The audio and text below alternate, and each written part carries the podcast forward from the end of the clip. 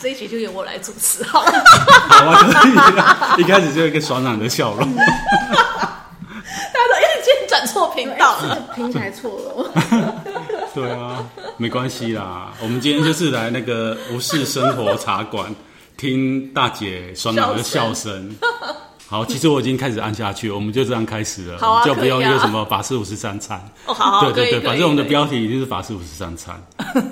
然后一开始就是要跟小慧嘛，今天有小慧跟小珍，但是小珍她说她就是幕后的背景人物，她不一定会讲话，但她讲话可能讲一下下就会消失这样子，所以没关系，我们就是自然的录音这样子。会认识小慧是。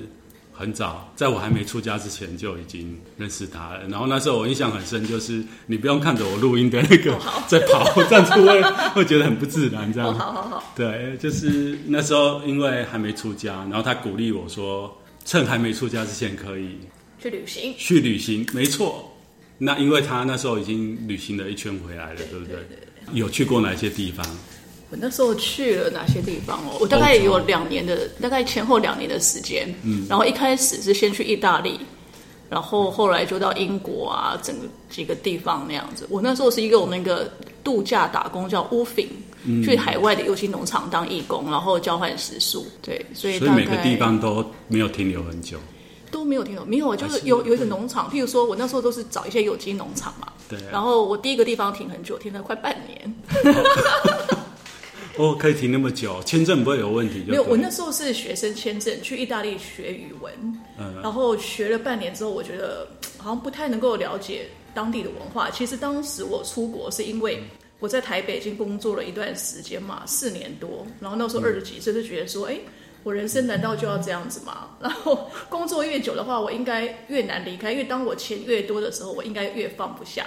所以我就想说，哎，应该趁年轻的时候就把先工作先暂停。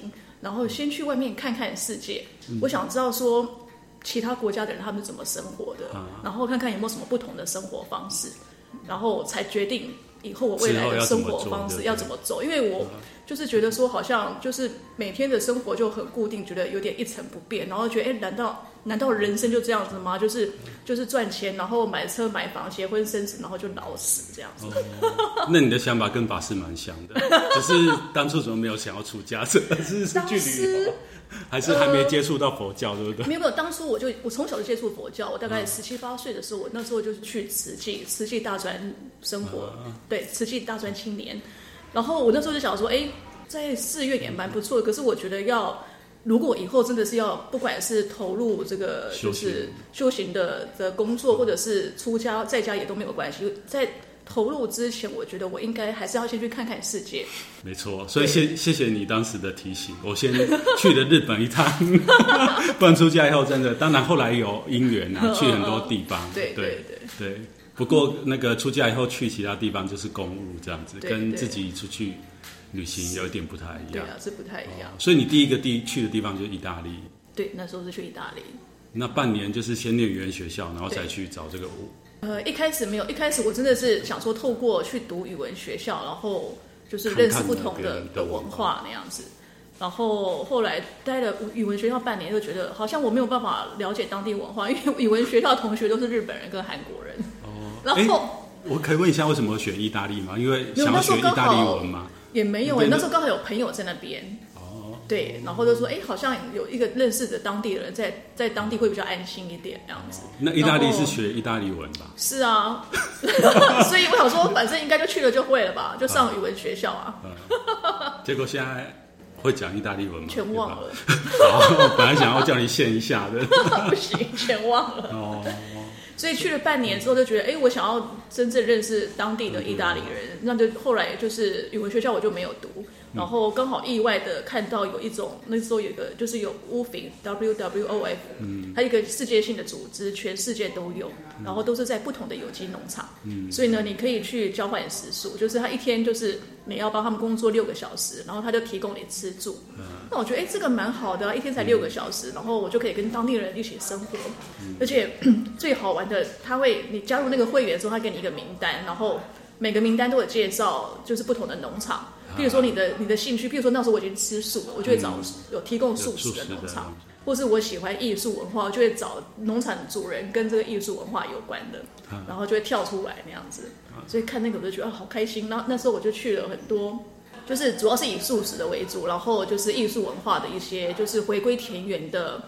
的农夫吗？就他们本来不是专业的农夫，可是因为他们想要回归田园过简单的生活，所以他们到到乡下去务农，然后去种田那样。我都是选这种小的农场。那那你去那边有做出重活吗？没有。哎，其实我觉得我很幸运的，因为其实我很瘦小嘛。然后那时候不同国家的义工，他们很多美国人啊，其实亚洲人很少。我是事后才知道说我是很受欢迎的。就是他们会跟我说，其实我们根本不缺人，然后是看了你的简介之后呢，我们就说，哎呦呦呦，我们有缺有缺。其实我们是想要跟你交流，对，因为他们觉得很很难得，怎么会有亚洲女生来到我们这种乡下地方？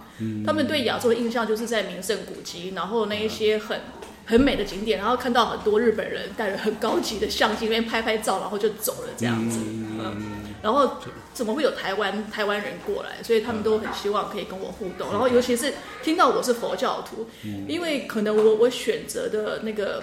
点是很多是吃素的，所以基本上如果有一些农场主人是佛教徒，我也也也会是我考考虑的对象。嗯，所以应该都是会会接受我，或是我找到都是频率比较近的人，所以他们也也对我蛮有兴趣的。嗯，那做的事情其实也没有很难，都是还蛮简单。有时候我觉得很好笑，我就觉得哎，好像我我是真的是去文化交流的，就也没有做到什么工作。哦，了解。那你有分享说，其实你在那边有看到？他们对东方文化还蛮对，这个是我很很意外的，就是其实我当初去旅行，我是想要认识异国文化，然后看看别人的文化。结果了，到了那些西方国家，然后我发现他们对我的文化反而很有兴趣，嗯，然后知道我是佛教徒了，他们会想要跟我讨论什么是佛法，或者是说什么是 Zen，嗯，然后这下我就很尴尬了，我就发现，哎，我都一直以为我是佛教徒，可是其实我对佛法根本不太懂。嗯，就是以前年轻的时候，就只是就是虽然是佛教徒嘛，但是就是去去医院当义工啊，去关怀老人院啊，那对法上并不是很了解。嗯，然后对 Zen 更是不用讲，完全不懂那样子。然后除了对佛法不懂以外呢，他们也对中华文化很有兴趣。我我记得我在瑞士有一个音乐家庭，然后呢，他们就是全家都是玩音乐的啊，有大提琴、小提琴什么的。然后问我说：“哎，你们台湾有什么？你你你会什么乐器那样子？”嗯，然后就很尴尬，说：“我我我只会钢琴。”为什么我觉得很尴尬？是因为钢琴就是西方，就是意大利的嘛。对呀、啊，那他们就是很普遍呐、啊。然后我会的，就是跟他们没什么不同啊。那好像我自己才是来自一个很没有文化的地方。然后他说：“那你们你们你们国家你们都听什么音乐呢？”或是有什么不一样的，我就说我好像有歌仔戏，可是歌仔戏是什么，我也不是很了解，所以每次被他们问，我都就开始很尴尬。我真的从在台湾就是从小长大，可是我对我的文化竟然是这么的陌生。嗯，所以那一年半在欧洲，就让我有一个很大的一个心愿，就想说，嗯，等我旅行结束回台湾，我真的要重新去认识什么是 Zen 文化，对，什么是中华文化，还有什么是 Zen 跟什么是佛法那样子。嗯。所以也是意外的收获诶，本来是要去认识他们，然后反而是促成我想回来认识自己文化的一个动力。那那那可以问一下，就是你在那边有对他们那边文化比较熟一点吗？因为后来你是交流嘛，就是他们想对，我就想说，譬如说，好像那时候我去意大利嘛，然后意大利那个圣诞节的时候，我当然就是他们就要去天主教堂，我就是想要去去看看天主教是什么样一个仪式的啊，干嘛的啊？结果可能是因为我选的都是吃素的农场，然后好像大部分是佛教徒。然后他们就跟我讲说啊，我那个我们去教堂都是老人家才去，年轻人不太去这些地方。我们年轻人反而对那种去 retreat center 比较有兴趣，去参加一些禅修啊什么的。然后我才发现，哈，怎么跟台湾相反？我在台湾都觉得好像只有老人家才会去寺寺院拜拜，所以其实好像大家都差不多嘛，就对于自己本身有的东西不是太有兴趣，反而是异国的东西大家比较有兴趣这样。所以海外就是对东方的文化比较有兴趣，对他们。然后我们这边会觉得对西方的文化很有兴趣。对啊，所以我们台湾才会从小都学这些西乐啊、钢琴啊、小提琴啊什么的。所以永远都是。外国的月亮比较圆，东西方放诸四海皆准，就他们觉得东方文化很那个。是啊，然后还有另外一点，我记得我旅行回来的时候，有朋友问我，他说：“哎、欸，你那个去了一一两年，然后待过那么多不同的家庭啊，去过世界那么多地方，你有没有什么最大的心得？那样，我是说有啊，就有一个心得，最大的心得就是我发现了每个人都有烦恼。哎，很有慧根呢。为什么会这样讲？就是不管是有钱人还是没有钱人，大家都有烦恼。就是因为我记得我在意大利的第一个农场是一个比较稍微大的农场，然后他是一个很有钱的一个总裁，好像是瑞士老板吧。然后他退休之后呢，他就在意大利托斯卡尼 （Toscana） 就是买了整座整座山，然后在里面有那种修复那些老的教堂啊，然后还有石头屋啊，就做成 villa 那样子。然后他还会找一些不同艺术家到他那边驻村。你确你确定是那个企业家，不是那个黑手党？不是，真的 是企业家。对呀、啊，然后呢，他非常的有钱，然后他都有自己的的厨师哦，御用的厨师那样子。然后其实我在农场是真的还蛮那个的，就是很好玩，很享受，就觉得我比他还还像老，不是啊，就是我们是义工没有错，但是呢，他。他就是每个礼拜会给我们一天的中午的时间跟他一起吃饭，然后就会请他的主厨 做菜给我们吃那样，然后跟我们交流，谈一谈。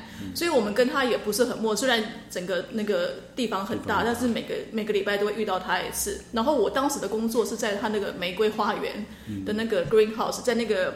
那叫什么？就是 greenhouse，就种那些小的那个，那叫什么？就是要种花之前会先培育那些小的苗嘛。嗯。所以他们都从世界各地买了很多不同的种子，然后在那个 greenhouse 里面去种。就是先试种就对。对，先试种。才有办法移出去。对对对，就慢慢的。所以有他有一个园丁，然后就跟那个园丁一起工作，就是这是我在那边的工作。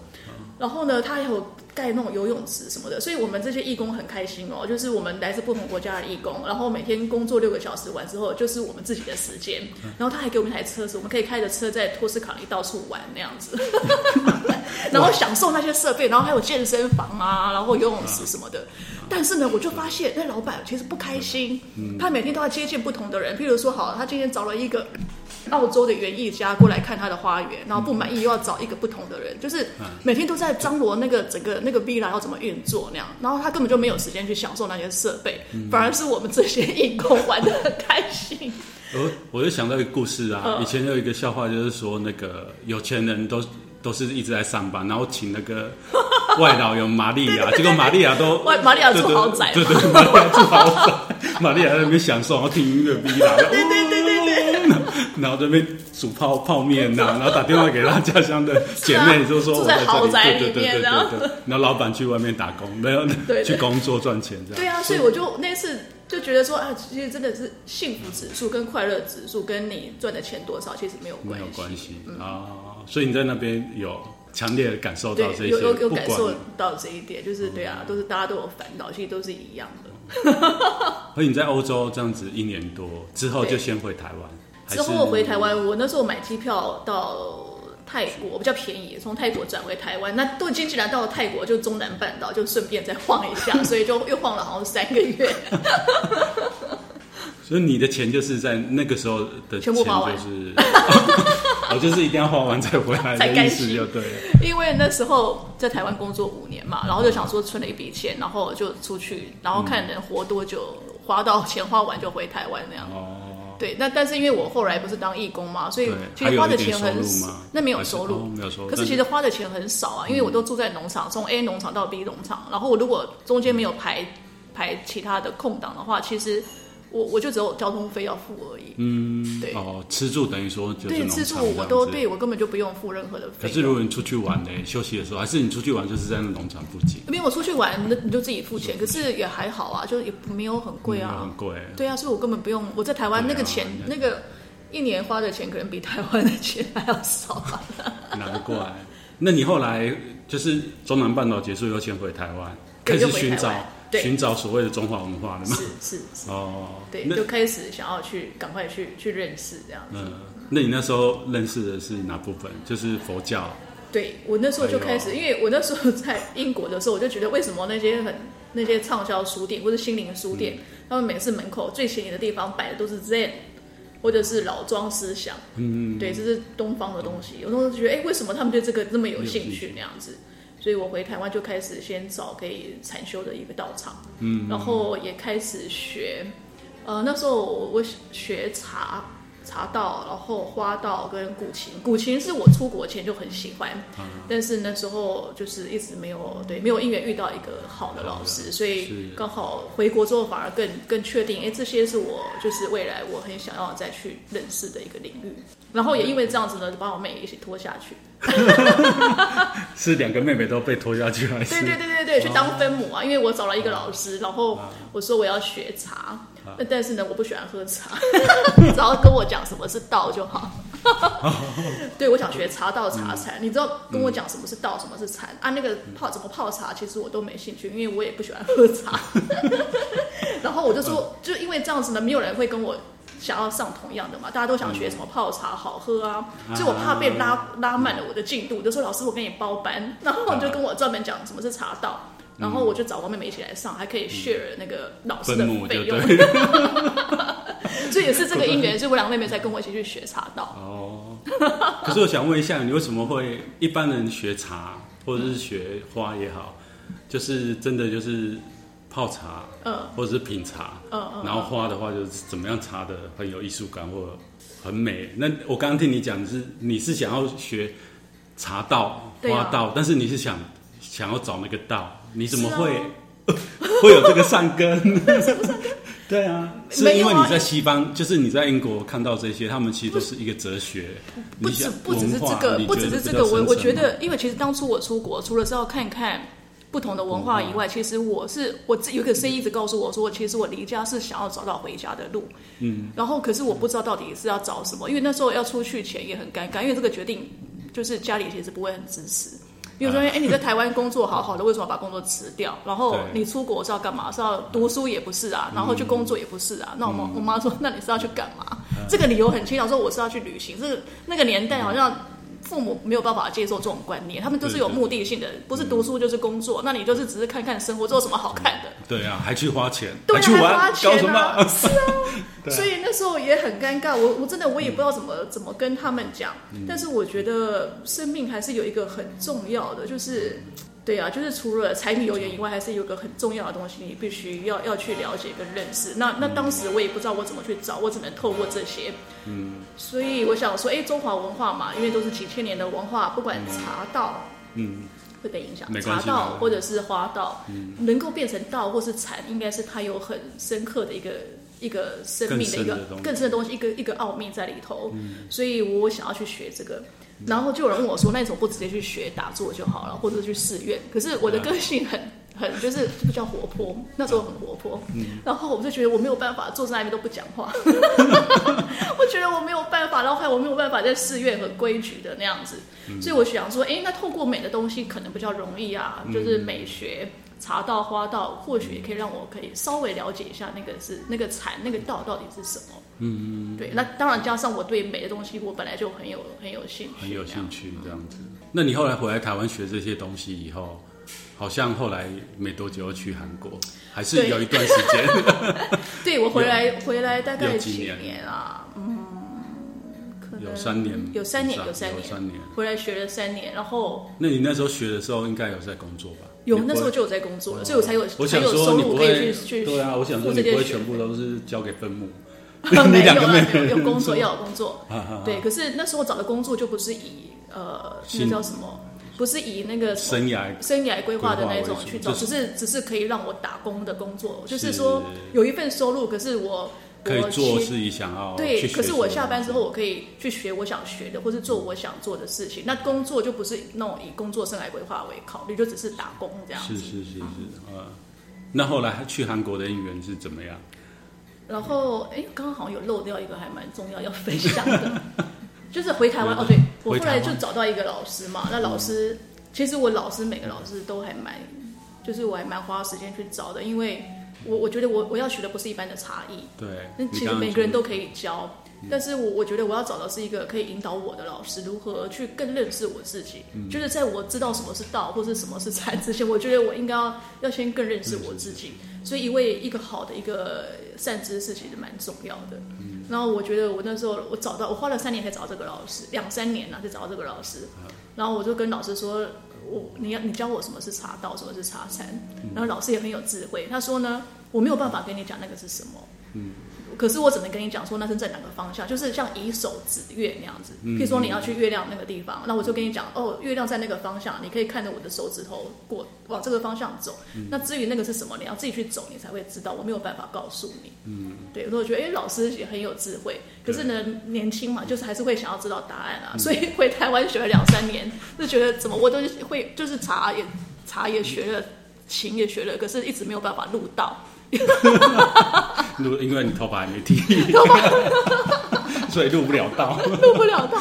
然后那时候就想说，哎，我是不是应该要往往东北亚去走啊？就是日本嘛，因为日本的那种千利休啊，他们那些茶道都是从日本禅宗的法师出来的啊。那搞不好我去日本找一个出家和尚问什么是茶道，他应该就可以给我一个满意的答案。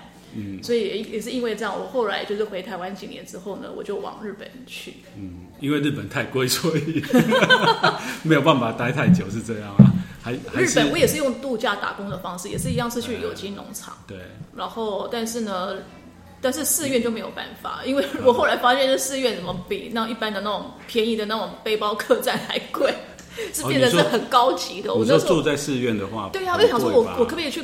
对，去去寺院挂单，然后发现哇，超贵！那时候好像查京都的什么妙心寺吧，哇，超贵的，没有办法。然后我去了京都的那些寺院，都找不到半个法师。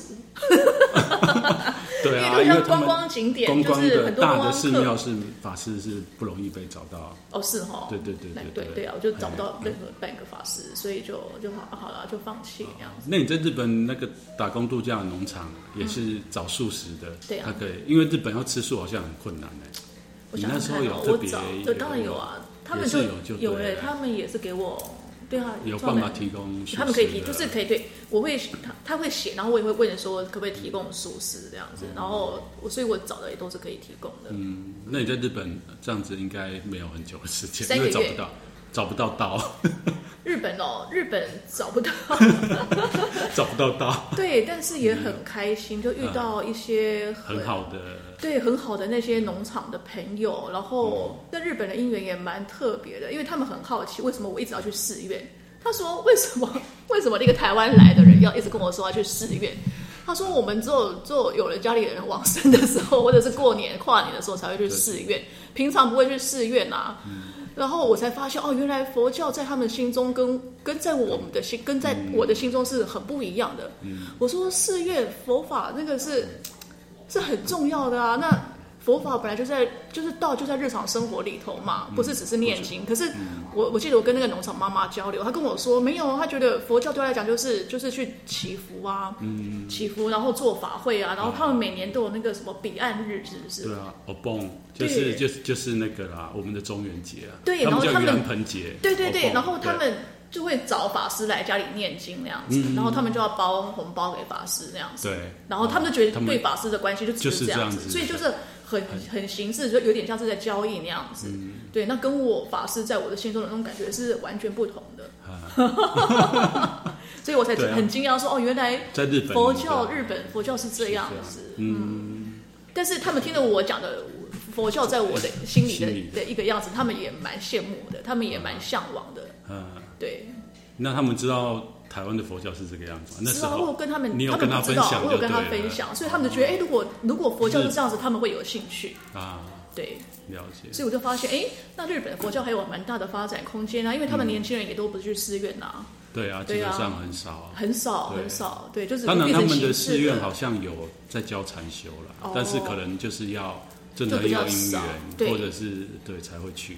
有，我记得我那时候在宇宇治吧。宇治有到一个寺院，好像是莫造的那个那个什么元道元禅师，道元禅师对对对对，他最早兴盛寺，对对对对。其实我去根本是乱走，我根本哦新福寺，新福寺，我我我不知道那时候我都没有读太多。然后你知道为什么我对那个寺院有兴趣？是我经过路口的时候，旁边有写个琴，琴道还琴什么声的？那我是看那个古琴的琴，我觉得哎呦怎么会有琴？然后就很很好奇，然后那个阶梯还是什么的，对。就是要进去寺院的那那个步道，对那个步道，对对。哦，哦，你有去过？我有去过，我知道。我只是路过，刚好看到，然后就临时进去那样子，然后才发现哦，那个寺院好棒哦。所以那时候完全没有观光客哎。对对，因为那个地方其实蛮幽静的，很幽静，但是我好喜欢。然后我就看到里面有打坐的地方，然后他有讲那个什么什么禅，他旁边有写汉字，嗯，那我感觉好像是我我不知道是是莫照还是什么，我已经只管打坐还是什么的。嗯、但是因为当时我也不知道高原禅是谁，我这些完全都是回台湾之后才去查，说哎，我那时候去的寺院到底什么样的寺院，然后才 Google 一下，哦啊、才了解。还不错啊。对啊，包括我后来到韩国也是，我去的寺院我都是凭感觉去的，嗯、然后我也都不知道这是什么寺院，然后回来才开始，哦，原来我去的是这么厉害的寺院。还不错啊，这样子蛮有禅的那个精神的，就是全部都是第一次，然后都不要先做功课 啊，对对对，完全没有做功课啊。哦。然后后来，哎，这个时候要讲到韩国那边吗？对啊，你你日本结束了直接去韩国。对，为什么去韩国？是因为。我从日本回台湾跟韩国回台湾的机票价钱不一样。如果我从韩国回台湾的机票钱又更便宜，那背包客当然是要以这种便宜的为考虑重点。然后，那我当然就要去韩国啊。但是我对韩国就没有想说我要去找法师了，因为我我也受伤太深了。对，也不是受伤，就是觉得因为韩国我对韩国完全不了解，了解我也没有做过功课，然后也是临时决定去韩国，所以我也不懂韩国佛教怎么样。嗯、但是呢，我去韩国做一个目的，就是说我想要去听，因为听说我我印象中好像韩韩国很多那种千年古事都是在深山里面然后我想说，哎呀，台湾没有这种千年古事，那我如果到韩国的那种千年古事，我想要听它的钟声。嗯，我想要就是感受那种白天或者晚上听钟声的感觉，然后听到这个钟声，我觉得就可以回台湾了，就可以满足 我对很单纯对韩国没有任何的千年的股市，对对，听钟声 这件事情这样子。那问一下，你就是说你先在台湾学的这个古琴跟茶。对所以你那时候去日本的时候就有带了这个道具去。对对对，因为就是在日本也是一样，嗯、都是也是那个 WOFIN 的组织嘛，在有机农场，那一样都是一天工作六个小时。对那我在日本的第一个待的地方是在富士山的金镜湖畔吧，它有五大湖区嘛，那我在其中一个湖区。那我想说，哎，工作六个小时很好啊，那其他时间没事，我就喝茶弹琴啊。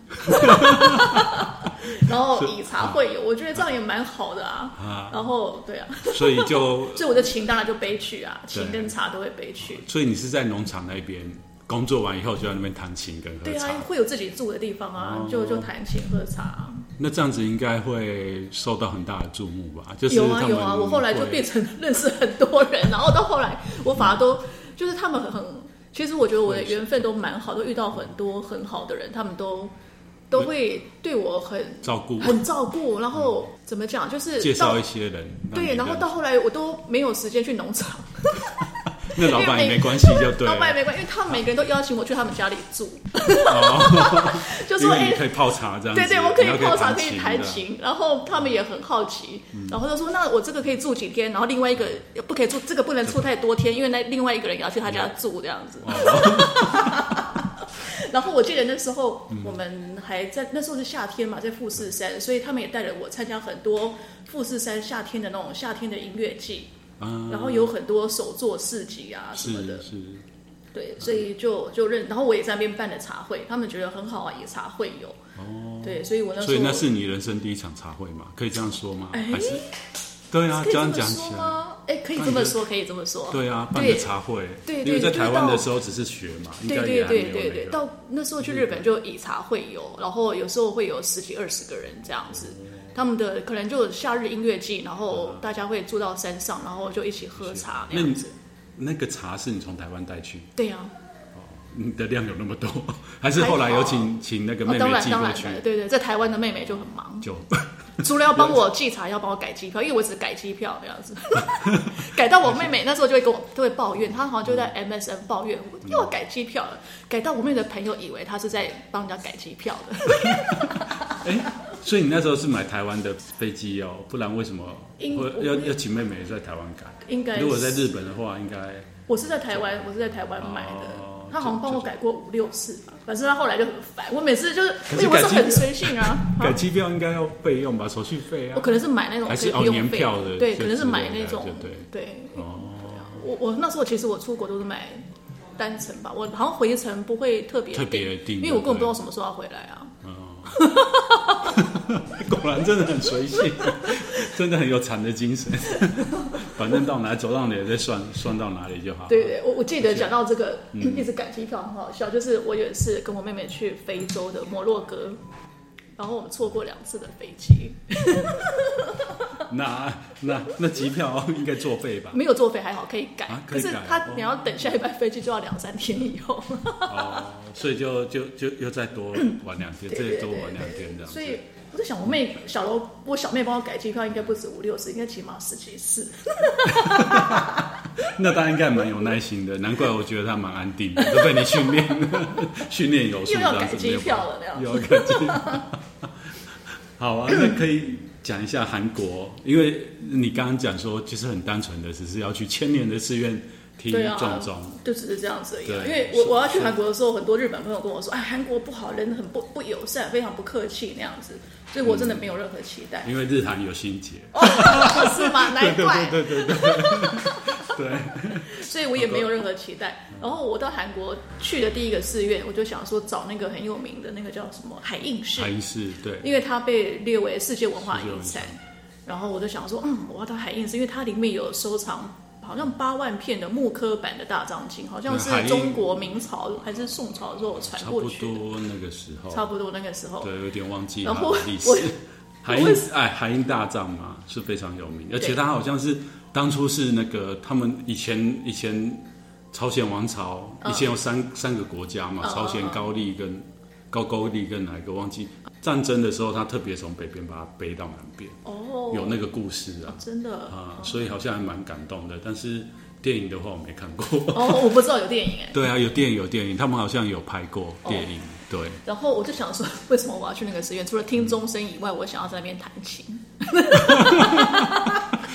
你真的还蛮大胆的，因为不是我不是弹给别人听，我只是想说我在里面，就是那种那种千年古寺在里面弹琴，那种感觉应该很棒吧？我当然不是弹给别人听，我是我可以在寮房里面自己弹，我觉得那种感觉应该是一种很好的共振吧。我也不知道，我就觉得我想到里面弹琴。呀呀呀！哦，然后呢？你那时候。去韩国寺院是住在寺院里面。对，我第一个寺院就是去海印寺，然后一到海印寺，我要因为我他韩国他有那种全国的寺院，他们好像都有一个加入一个组织，就是好像可以 temple stay，对所以他有一个地图，嗯、就是会介绍每一个可以去挂单的寺院。哦，跟日本很不一样，我就觉得哦，这个超赞的，而且它有公定价钱，嗯、就是一晚五百块，你可以捐五百块给寺院，然后他就提供你。吃住就是哎，早餐我忘了是什么，早餐午餐吧。嗯，对，然后你可以在那边挂单，然后体验寺院的生活。我就觉得哦，这个五百块就很合理啊，跟日本比起来，我对呀、啊，差太多了，然后就很开心。然后因为不过我到韩国的时候也没有什么钱了，因为都到日本花完，我那时候 身上也只剩五千块。嗯，所以我说嗯好，我去的海燕寺大概一两天，然后再回到首尔，这样五千块就差不多了，就可以就可以回台湾，就心满意足了。后来就在海印寺有奇遇，对不对？有。到海印寺的时候呢，我一到知客寺要报道，嗯、然后一进去，法师看到我就说：“哎，你是明天要来表演的音乐家吗？”嗯、然后我一听就很害怕，我就说：“ 第一，我不是音乐家，我只是古琴，只是我的兴趣，我不是专业的。嗯、然后第二，我明天没有要表演，嗯、我只是来挂单的观光客。嗯”然后他说：“哦，是这样子哦。”因为我们明天刚好有几个印度的西塔琴的乐师要来台，要来寺院共生，嗯、就是演奏西塔琴音乐，供养寺内的法师们。海印师他没有对外演出，嗯、然后他说：“哎，那你是弹古琴，那我哎我我找一下那个负责的法师，搞不好你们可以中印对谈。”哇，你的你的等级忽然提升了，对对对，而且还是东方代表。天然后你我很尴尬，你知道我不敢拒绝，因为就是共生是很很重要的嘛，音乐也可以共生。然后我没有钱，我还可以用古琴共生，当然很好。但是呢，压力有点大，因为我不是专业。但是我跟他讲说，法师，我先讲好，我不是专业的。如果你不嫌弃，我当然愿意弹一两首让你听听这样子。然后他就真的还去找那个负责的法师，隔天跟我碰面，而且很正式。然后韩国法师衣服都非常的漂亮，很有那种气势，那种麻的那种，然后很硬的很挺那样子。然后就是那个三个法师坐在前面，然后我就在知客室就是弹琴给他们听。然后我一开始觉得自己像宫女，好就好正式哦那样子。然后所以他们是在面试你，对，他在面试我。你没有摆出一副很高的姿态，我是艺术家，爱搞什么？没有没有被被面试的的 我只是觉得，我只是觉得很惊讶。对，我只是觉得很惊讶，还有人要听我的古琴，我当然很开心。就是没有想到，就是弹琴也可以供养法师，这个是我没有想到。那是隔天对不对？对，隔天。那你那天晚上有在房间狂练吗？我不用狂练了，我就只会一首。就是这样。他说我真的很有勇气，一手走天下。我说对。没有，我就会那一两首啊。没有，这个是啊，这个要讲到日本。你知道我这个勇气哪里来的？是日本的那个农场妈妈给我的勇气。因为我在日本一个农场，嗯，然后那个那个是一个快乐农场，那个农场的主人他本身一个书法家，然后他就是他把他家附近的田呢，都把它弄成那种 weekend weekend 什么，就是周末的的农场，周末农场，所以。住在附近的也可以跟他租一块地，然后周末有空再去种东西，这样子。所以开心农场。对，开心啊，对，Happy 开心农场。所以呢，他那时候我刚好遇到他们的中秋节，他们就想要替那些就是附近附近的人办一个中秋晚会。然后当然他就说，你可不可以弹你的古琴？因为他们也有日本筝嘛，嗯，团队。然后我就说当然可以啊，不嫌弃的话，我当然愿意弹我的古琴。然后我我就说，那我要表演多久？他说你的桥，因为他前面有日本古、日本筝，然后我的我的那个古琴的部分，他给我十分钟。我说哇，十分钟，可是我的曲子我只会三分钟的曲子，我只是出我只是很简单的曲子。他说没有关系啊，你三分钟你就给他 repeat 三次，反正大家也听不懂。妈妈蛮不错的，帮你想超好的想策略这样。对，然后他的那些朋友都还还帮我就是张罗那些。那些桌子啊什么，哦、就是其实对对对，就大家都很很很热心那样子，嗯，所以我就是那边培养出来，的勇气。他说啊，反正大家也听不懂，我就重复也没关系。对，好像是在日本培养的，因为我记得那个农场妈妈到后来我也好像也没有什么时间在农场工作，他就把我当做他有点快变成我的经纪人，就是带你到处跑，到处跑趴，然后我就每天听到他打电话讲说。呃，开罐怎样怎样，我就知道他在讲我，然后，然后我就到处跑，包括去那个老人院，他也会去老人院教老人家书法，然后我也去老人院奉茶。就给那些老人就是泡茶，然后弹琴，然后也去了一些艺术家的家庭。反正我大概跑了很多的，就几乎每天都在办茶会，就对了。天哪！对，我所以我我觉得好像我的勇气是这样子来的，是他们他们给我的。但是我也很意外，我没有想到说，因为茶跟他们可以有这么深的交流，包括在。呃，在东京的那个什么富士山那边，嗯，就是我每我每离开的地方，他们都是哭着送我离开。其实我有点被吓到，就是说那种感觉很特别，就是我们完全没有利益关系，那我就是只一个很贫穷的背包客，然后有缘来到这个地方，然后他们就是很诚心的接待我，这其实蛮感动的。他们可能真的觉得你是台湾的古琴高手。没有啦，我有跟他们讲，我就只会那几首那样子。哦那是你的经纪人知道，但是经纪人很会包装，都说这个。呃、对啊。经纪人也很好，后来他也有带团来台湾，对，我们都还有后续都有交流。后来你回来台湾就还一直有，有保持联络，就后来都变成好朋友，好朋友这样子。嗯、好，那我们可以再回到韩国。哦、好，你被面试。哦。结果面试完了，有一个法师就很开心。不过他是透过翻译嘛，因为大家都我们就是不会讲，我也不会讲韩文。然后他说他没有想到这辈子会亲眼见到国旗。他说他很喜，应该是他们对啊，因为佛教文化里面古琴应该是也是一个元素。就是韩国那韩国我不他们是他们有自己的家野琴。对，你是说韩国对韩国的乐器乐器伽伽椰琴，他们叫伽椰琴。对，可是跟古琴有点不太一样，可是我觉得也蛮像的，也是弦乐，然后一在弦，然后绑在木头上，非常好听的一个乐器。然后他他很没想到那个法师他平常都在听古琴的 CD，所以他听到我在现场弹的时候，他非常的开心。然后不过还好，后来呢，很多人好奇那到底有没有去演奏啊？我说没有没有，我后来没有没有跟那个印度的人一起合奏，因为印度的乐师说呢，那个他的时间不够，他平常在印度都是演奏通宵的，然后到韩国只剩一个小时，他已经很压缩了，所以没有时间跟我一起。对，我就松了一口气。但是也因为这个因缘呢，跟那个法师认识，然后他非常的开心，然后就就后来我就有机会可以跟法师互动，到他们疗房喝茶，就变成我本来是一种观光客，因为一般观光客还是遇不太。不太遇到法师，对啊，对。那语文也不通，也不可能讲话。可是因为这个因缘法，就跟他们可以交流。跟他们尊重很对，近距离的近距离就进到他们疗房里面看啊什么的啊，因为他们好像咨客，他们每个法师都有自己的疗房，然后每就是如果要谈事情干嘛都可以进到疗房里面。疗房里面就是因为他们就跟日本有点像，就是那个床啊、棉被都是收到柜子里面的，哦、对对然后收起来。看韩剧的，有看韩剧 就会知道，对，古装韩剧的就会知道，就他的房间就是那样子，对，客厅也是房间，对对对，类似这样子。所以我觉得啊，这个好有趣哦，然后就可以看每个法师都不同的东西那样。然后那个法师也很喜欢喝台湾茶什么的，所以我们就就聊蛮多的，所以我就变成 VIP。他问我说：“哎，你今天下午要喝的是茶还是咖啡？如果是喝茶，就进到这个法师的的疗房去敲门；那喝咖啡，就到那个法师敲门。”还蛮有趣的，海印寺很大哎，所以他真对啊，那他深聊也很多吧？深聊还是你也不晓得，反正就是那个法师，反正就有几个法师带我去，反正他们都非常的热心那样子。对，了解。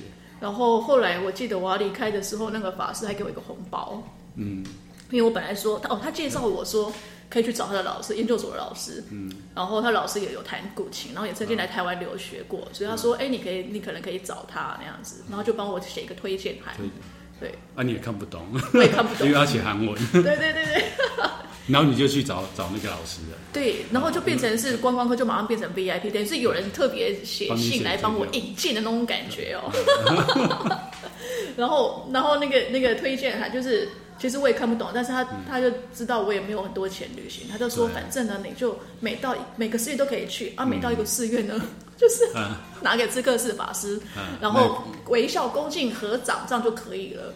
嗯、然后我就不用付那个、哦、那个费用。哦，哦，他这封信很有价值。对，那封信很有价值，啊、因为他知道我用很少的钱旅行，嗯、然后他、嗯、他他就帮忙我这样子。哦对，了解。所以你只要付那个车钱到下一个寺院，然后拿这个推荐函给那咨客师，对，微笑合掌，对，然后就真的 OK 哎。那个那个法师就是说 OK OK，然后就找人带我去疗房那样子，然后跟我讲几点的时候吃饭，还有早课啊什么的。可是你离开海印寺，接下来去的寺院是？我那时候是他介绍你去的，对对对，他那时候介绍我看那个，那个是他介绍我，没有，那个是他介绍我，他的老师在松广市啊，所以我下一个是去松广寺，但是我从松广市大概挂单了三四天之后，我就想说，哎，那我可以去别的寺院，我就开始自己看那个 Temple Stay 的地图，自己随性找了。哦，所以那个五千块的车费，包括那个法师包给你红包，可 以 可以去很多寺院。到处去就对了。对，没有那个法师给我红包，是因为我那我跟他说我那一天我我的那个 Temple Stay 的费用还没付，好像两天吧。可是我好像现金没有，我必须要去换钱。哦。然后法师跟我说，其实你应该可以今天早上搭早班车去松广寺，因为那个车程很远，都在深山里面，我大概花一天的时间。嗯。然后他说，你不用再去换钱的，他就直接给我一个红包那样子。就红包就是车钱。对，就是就是就是车，对，就是我没有红包，就是等于是 Temple Stay 的费用，我就可以去付那个费用。哦。我就觉得好感动哦，就是我这辈子第一次收到法师给我红包。对啊，一般是你要包给法师。对呀，对啊，你真的很特别。然后我那时候我也觉得很特别，我说：“哎，这是韩国的传统嘛？就是法师会给居士红包嘛？”然后义工跟我说：“没有没有，你很特别，你就收下来吧。”哦，对，所以你还有特别有礼貌的问他们。我有问，我也觉得哎，是这样子，是这样。因为我不晓得收，可是这个法师就给我，然后就走了这样子。对那你去完双管寺以后，又接着就是你自己的行程嘛？对，接着我就是看我要去哪个寺院，就看看地图介绍，然后就就就去这样子。哦、所以我后来好像去了，总共去了几个寺院？我后来去了通度寺。嗯、哦，为什么？是因为、欸、为什么去通度寺？是因为。都是很大的。我在一个，这当时都不知道，都是后来回台湾才知道说这些。哦，原来我去过。对，那个呃，海印寺、松广寺跟通度寺是代表，分别代表韩国佛法僧的寺院。嗯。可是这个是我都是后来回台湾才知道。我说，哎呦，我真的是。对啊，你会不会哪一世哪一世是韩国人这样子？有有点那种感觉，因为我觉得。有点不太可不太思议，就是说我在韩国遇到都非常非常好的人帮忙我，包括说我要坐公车也是。我那时候不是从呃海印寺下山嘛，对，其实我很感动，我不知道为什么，就是一直哭，我就沿路一直哭哎。然后因为离开千年道场 哦，是吗？我不知道，我觉得还是能收到红包，也不是，我也不会讲，我就觉得就很感动。你现在还是不晓得那感。感觉是哪里来的？对我我不知道，反正我觉得我就很就是很感动，我就觉得我根本就不认识，就是对啊，然后就我受到这么对啊，就是那么好的对待，对对对对对，然后然后我记得我下车的时候，那个客运的司机还帮我拿杯古琴，他问我要去，他知道因为我就是法师帮我写好，我要去通去去松广松广寺，所以我必须要因为呃，通度寺是在好像是中南部的地方吧，嗯、那我要去的地方在西南部，嗯、所以我要先从深山里面下到市区，然后再换公车到另外一个一个，市区。然后那个司机他也帮我背古琴，然后背我就是帮我背到，就是带我到市区的公车站牌等车，嗯、然后跟旁边的路人说，这个小姐待会要去搭往什么松、哦、松广市的车，然后麻烦你跟司机讲那样子。嗯就就很就很幸运，我就说怎么有这么好的事情？然后我事后跟那些韩国的朋友讲，我说怎么可能？我们韩国人没那么好心的啦。我说有啊，我遇到每个都帮我背古琴哎，然后还还让我搭顺风车，包括我在寺院，因为韩国的那种山门离寺院的路口都很远，嗯，对，然后我就在门口会问路，然后那个被我问路的人就会说啊，我刚好要上山，我可以载你上去那样子。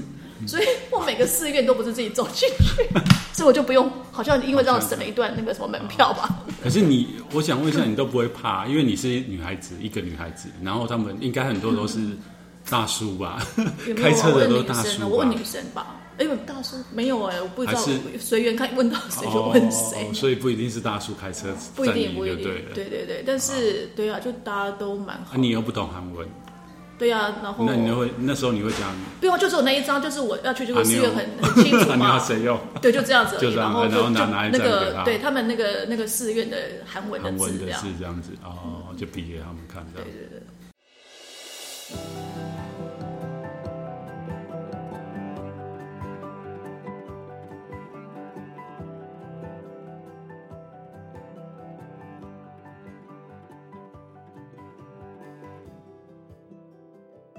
就听说你在韩国就是去求道，到处踢馆。这一集这一集讲得完吗？讲得完，讲得完，讲得完。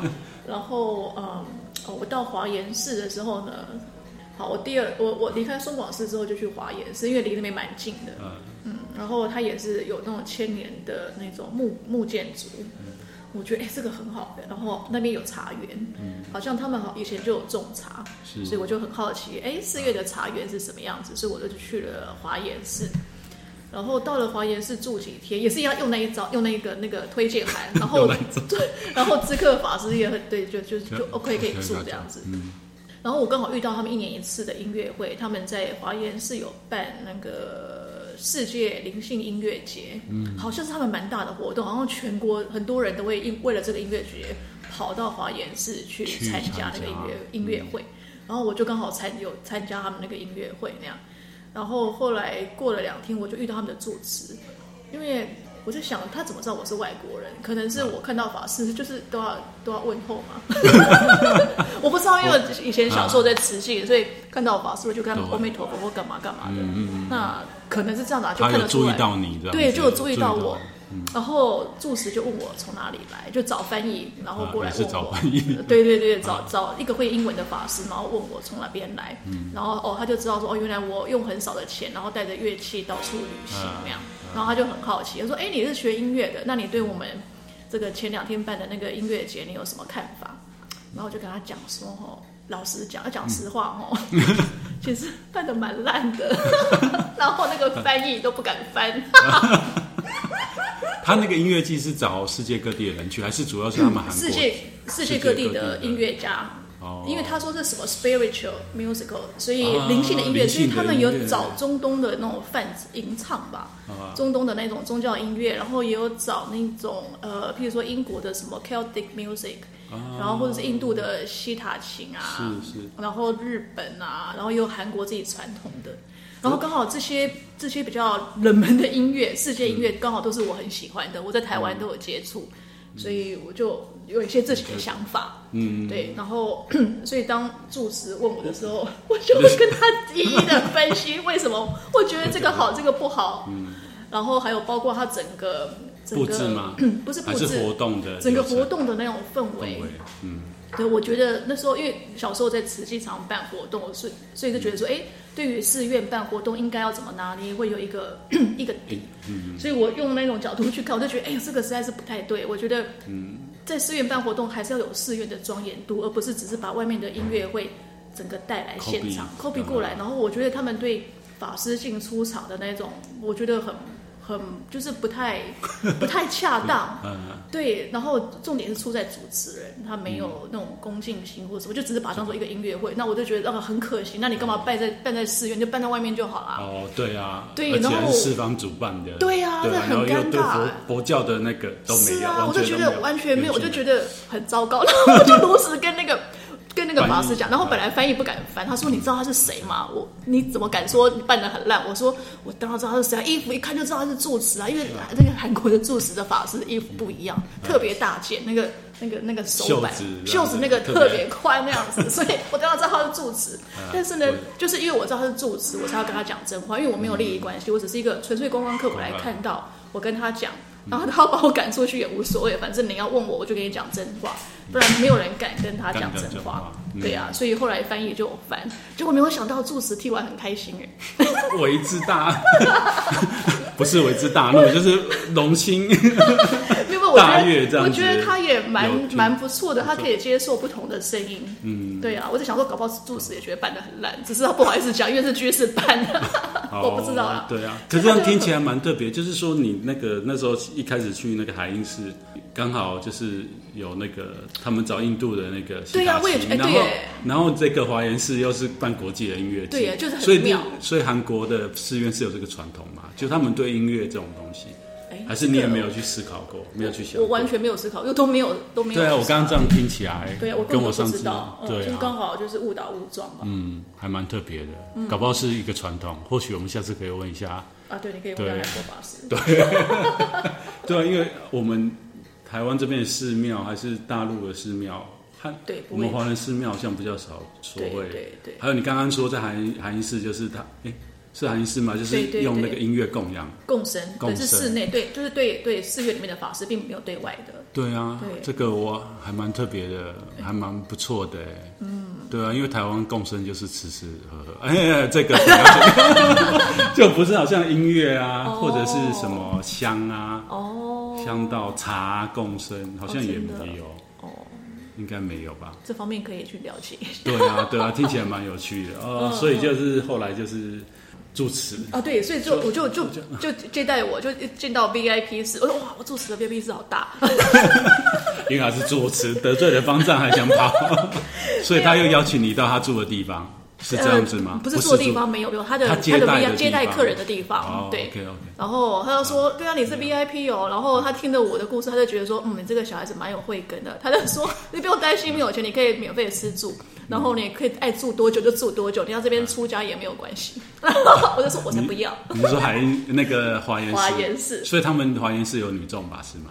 他们没有，他们其实他们好像很多一个大的寺院旁边有很多的小的庵。啊，庵就是女女不一定不一定女众也有男众，可是他们不会在同一个寺院，所以我记得我有经他我去过，他们有其中一个庵都是女众的法师，所以他们也可以有女众的法师，有女众法师。对，然后我刚刚说我才不要嘞，就直接，然后我就说你们谈男女不平等，韩国男女不平等，寺院等于是男女不平等，我才不要在那边这边出家。可是你说，其实我我在那边看到，就是，呃，跟台湾很不一样，就是好像台湾的比丘尼的寺院也蛮多的啊，比如说像慈济也是比丘尼，然后我没有感觉到比丘尼跟比丘的差异那么大，但是我在韩国我感受到，就是我在那边看。我觉得哎，怎么比丘跟比丘尼的地位其实差很多哎，所以我就有点替他们打抱不平。所以你是有体验到，有看到，我看到，我有看到，我就觉得哎，怎么会是这个样子？实在是嗯，不可取是吧？对，不可取。所以当住持跟我说 你可以留下来出教，我说哦，我才不要，你们真的差太多了。那后来是跟住持变成好朋友。呃，对对，住住持对我很好，就是就是对，然后。然后我就跟他说，因为爱假货到修佛嘛。嗯、然后因为我那时候我妹妹，我跟我妹妹在日本一起旅行。然后本来我到韩国之后，她要从日本去印度。嗯、然后我就跟她说，哎，刚刚你这边有后康，你要来韩国，要不要来韩国？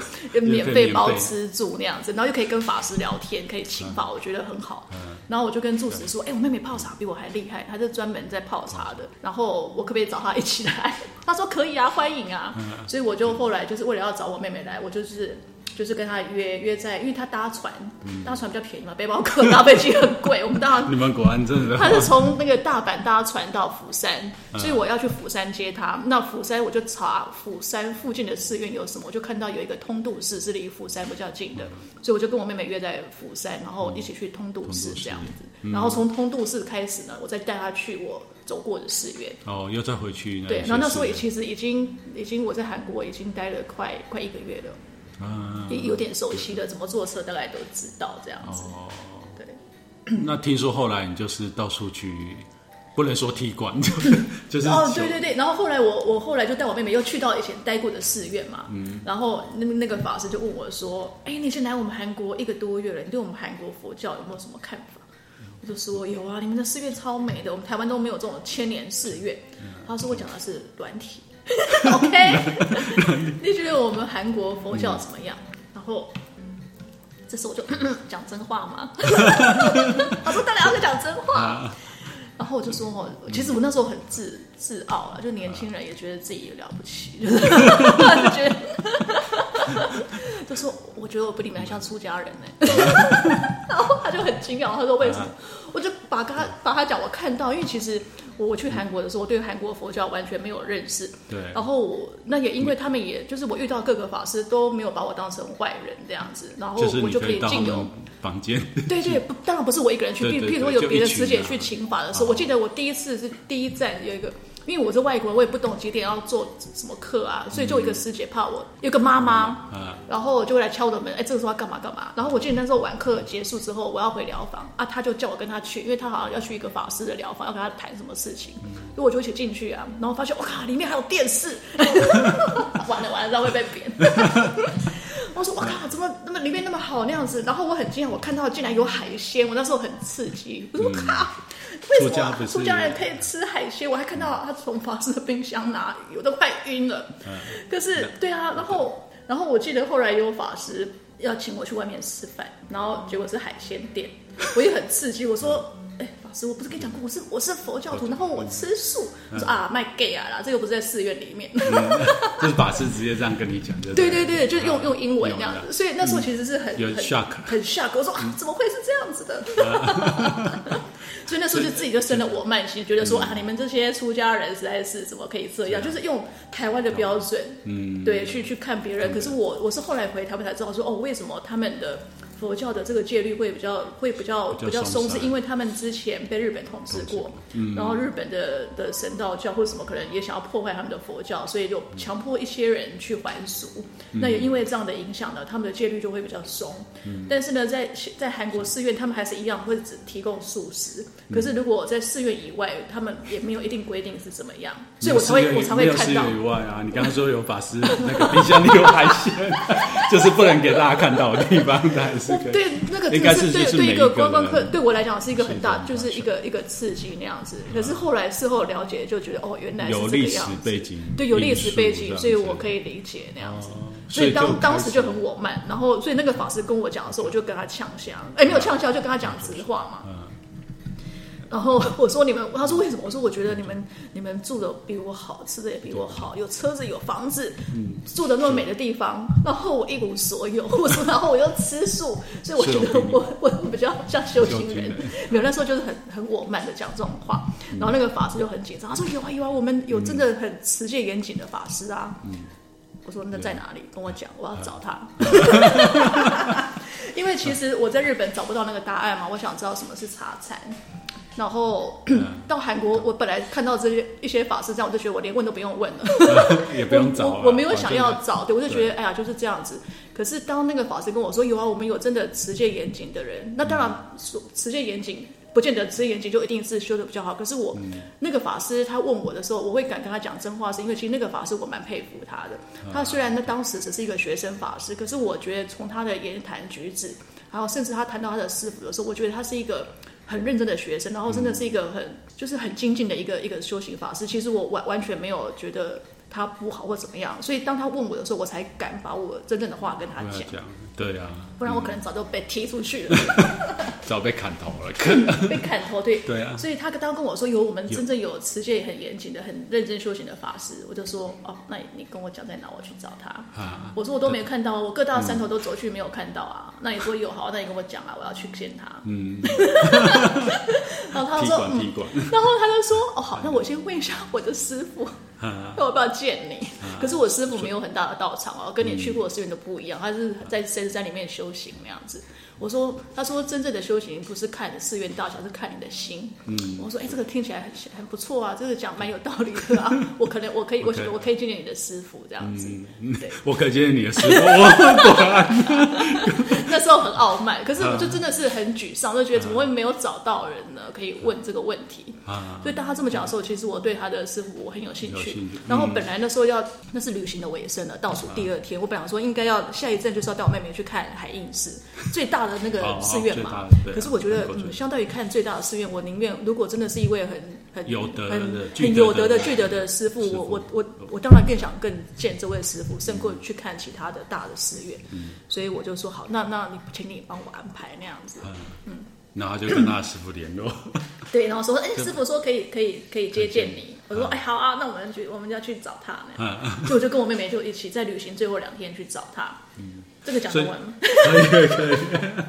所以这个就那位后来见到的就是悟悟禅师。对对，就是后来对，就是跟他有很深的因缘。其实这个法师，我记得我们那时候一进到大殿的时候，他马上跟我顶礼，快吓死了。你不是要见那个吗？真正有修行的人。”对啊，然后我就很紧张，但是他跟我顶礼，我当然也马上跟他顶礼。但是我觉得那次我跟他顶礼的时候，我是真的很虔诚，因为其实我真的很傲慢，就是说我在台湾，我 好像没有习惯跟见到法师就顶礼嘛，就只是问问讯阿弥陀佛。但是在韩国呢，他们好像见到师傅，他们都会很虔诚的顶礼。那我我在韩国的时候，我当然要入境随俗跟法师顶礼，可是我都没有很心甘情愿。你说前面讲的那一些法师，对，我就觉得你为什么 我要跟你顶礼那样子？但是。这一次我遇到这个法师，他他马上跟我顶礼的时候，我就真的很紧张，然后赶快跟他顶礼那样子。那我问他说：“你为什么要跟我顶礼？” 然后，然后他说是呃，透过翻译嘛，嗯，然后翻译就是翻译的法师跟我说，我们师傅觉得每个人都是未来佛，对。嗯，对，所以他他他要跟每个人未来佛顶礼。对对，我说嗯，这个听起来还还还蛮有道理的，虽然这样有点累，每个人都要顶礼，那有点累，但是好像蛮有道理的。然后然后那一开始禅师就问我说：“你来韩国做什么？” 我说：“我要找开悟的人。”嗯嗯嗯，然后他说：“那你开悟的人，你怎么知道他有没有开悟？”对呀。说凭感觉嘛，我说开悟的人一定不是高高在上坐在上面让大家膜拜那样子，然后他一定是很不起眼的，可能是路边的一个很很不起眼的人这样子，然后要很谦虚，我觉得起码要符合这几点，那可能会离开悟比较近一点，然后就开始问很多问，就是开始我们一些谈话。那我在那边挂单两天，那 那时候我跟我妹妹印象很深刻，就觉得说哇，这个寺院这么小，才三个人而已，而且那个寺院超小，它那个大殿啊。它那个外面看不出来是寺院，就就是一个民宅。嗯嗯，然后里面那个大殿就比我家客厅还小，就是大概可能坐个七八个人就满的那一种，顶多我不知道有没有有没有六坪啊。哦，对，就真的蛮小的，很小。可是我看到他们很开心，就是他们来接我们的时候，那个法师就是笑得很开心。然后我跟我妹妹就很疑惑，我们回到寮房说，为什么他们比我们开心？因为我说他们持戒非常严谨，其实我在那个小的寺院，我我第一次感受到怎么可以有持戒那么严谨的法师，然后又是在这么小的寺院，嗯、可是却又是我看过最快乐的法师。嗯，这个是很很，我觉得很矛盾那样。嗯、然后还跟我妹妹讨论，凭什么他们比我们开心？每天都在那边吃斋念佛，然后早上两点五十就起床哦。然后做，好像做很多早课的吧，早课、午课、晚课那样子，一直 就是就一直在做。对啊，然后就没有离开，就都在这边啊。然后我们两个可以环游世界啊。可是为什么我觉得他们看起来比我们开心？那是我们第一次到到那个寺院的对法师的印象。嗯。然后当然我也问了很多问题，我对生命有很多的疑惑，就全部就是在在就跟五五禅师问，然后他也也可以回答我的疑惑。然后有一些当时不了解的，也就回台湾后慢慢可以理解。哦，所以有些东西是就是酝酿，他才告诉你对种种子，因为因为对，其实啊哦，那个叫种种子，我不知道哎、啊啊，是吗？对啊，因为我我去的时候，因为你你刚刚讲说你要你不管在台湾学古琴，或者是学那个花，嗯，对啊，还是茶，你想要找到，嗯、对对对啊，但是找到就是老师都没办法告诉你嘛，但是禅师他就是。给你的那个方向哦，难怪。然后方向到，但是最后就像你讲，你要自己去体验，对就是就像你在台湾找到后来这个老师，他跟你讲你要自己体验。哦，难怪，因为对我因为我我在找找找到这位法师之前，其实我对佛法也不是很了解，然后顶多那时候有读《金刚经》。